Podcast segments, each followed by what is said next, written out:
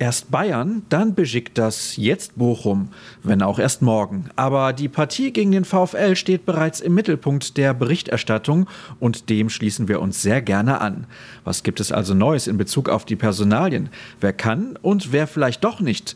Darum kümmern wir uns ausführlich in den nächsten Minuten hier bei BVB Kompakt. Mein Name ist Sascha Staat und ich begleite euch wie gewohnt durch dieses Format. Den Auftakt machen die wichtigsten Aussagen von der gestrigen Pressekonferenz. Marco Rose wurde selbstverständlich zu möglichen Verletzten befragt. Und siehe da, bei Thomas Meunier braut sich etwas zusammen. Er leidet unter leichten Adduktorenproblemen. Es sieht aber gut aus, dass wir das bis Samstag hinbekommen, meinte der Trainer. Ein Ausfall des Belgiers, zuletzt im Dauereinsatz und immer besser in Form, droht also nicht.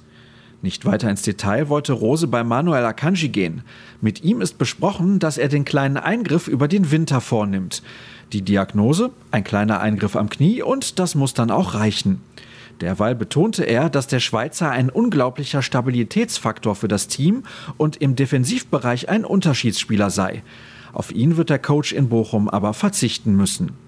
Wobei das so nicht ganz richtig ist, denn Rose selbst wird aufgrund seiner Sperre nicht am Seitenrand stehen. Das brauchen wir nicht ständig, das ist klar. Für uns war es aber kein großes Thema, weil wir ohnehin Hand in Hand arbeiten. Nur direkt im Spiel und rund ums Spiel kann ich nicht eingreifen, aber alles andere, Gegnervorbereitung, Mannschaftssitzung im Hotel, geht schon. Ich habe großes Vertrauen in das Trainerteam und in die Mannschaft, dass es auch so funktionieren kann. Was definitiv gut funktioniert, ist die Impfaktion des Vereins. Wer möchte, der kann sich im Stadion gegen das Coronavirus schützen lassen. Das Angebot gab es bereits vor einigen Monaten. Nun wurde die Aktion erneut ins Leben gerufen. Mittlerweile sind fast 4500 Menschen dem Aufruf gefolgt. Gut 300 Erstimpfungen waren zu verzeichnen. Das vermeldete der BVB gestern auf seiner Internetseite. Wer übrigens seine Boosterimpfung erhält, kann das ab sofort mit einem kostenlosen Stadionspaziergang verbinden. Das wird Daniel Farke sicherlich nicht tun, denn er ist gerade woanders unterwegs. Der ehemalige Trainer der Amateure war zuletzt bei Norwich City im Amt, wurde dort aber nach nur zwei Siegen in elf Spielen entlassen. Gerüchten zufolge soll er sich in fortgeschrittenen Gesprächen mit Besiktas befinden. Die Entscheidung soll angeblich innerhalb der nächsten 48 Stunden fallen.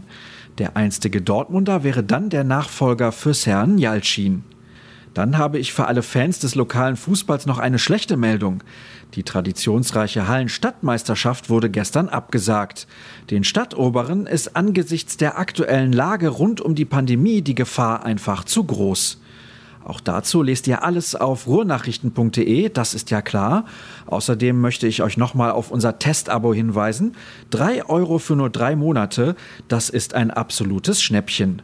Dafür bekommt ihr Zugriff auf alle unsere Plusartikel und das lohnt sich. Folgt uns ansonsten bei Twitter und Instagram. Der Handle lautet rnbvb, meiner Sascha Staat. Kommt möglichst gut ins Wochenende. Tschüss zusammen.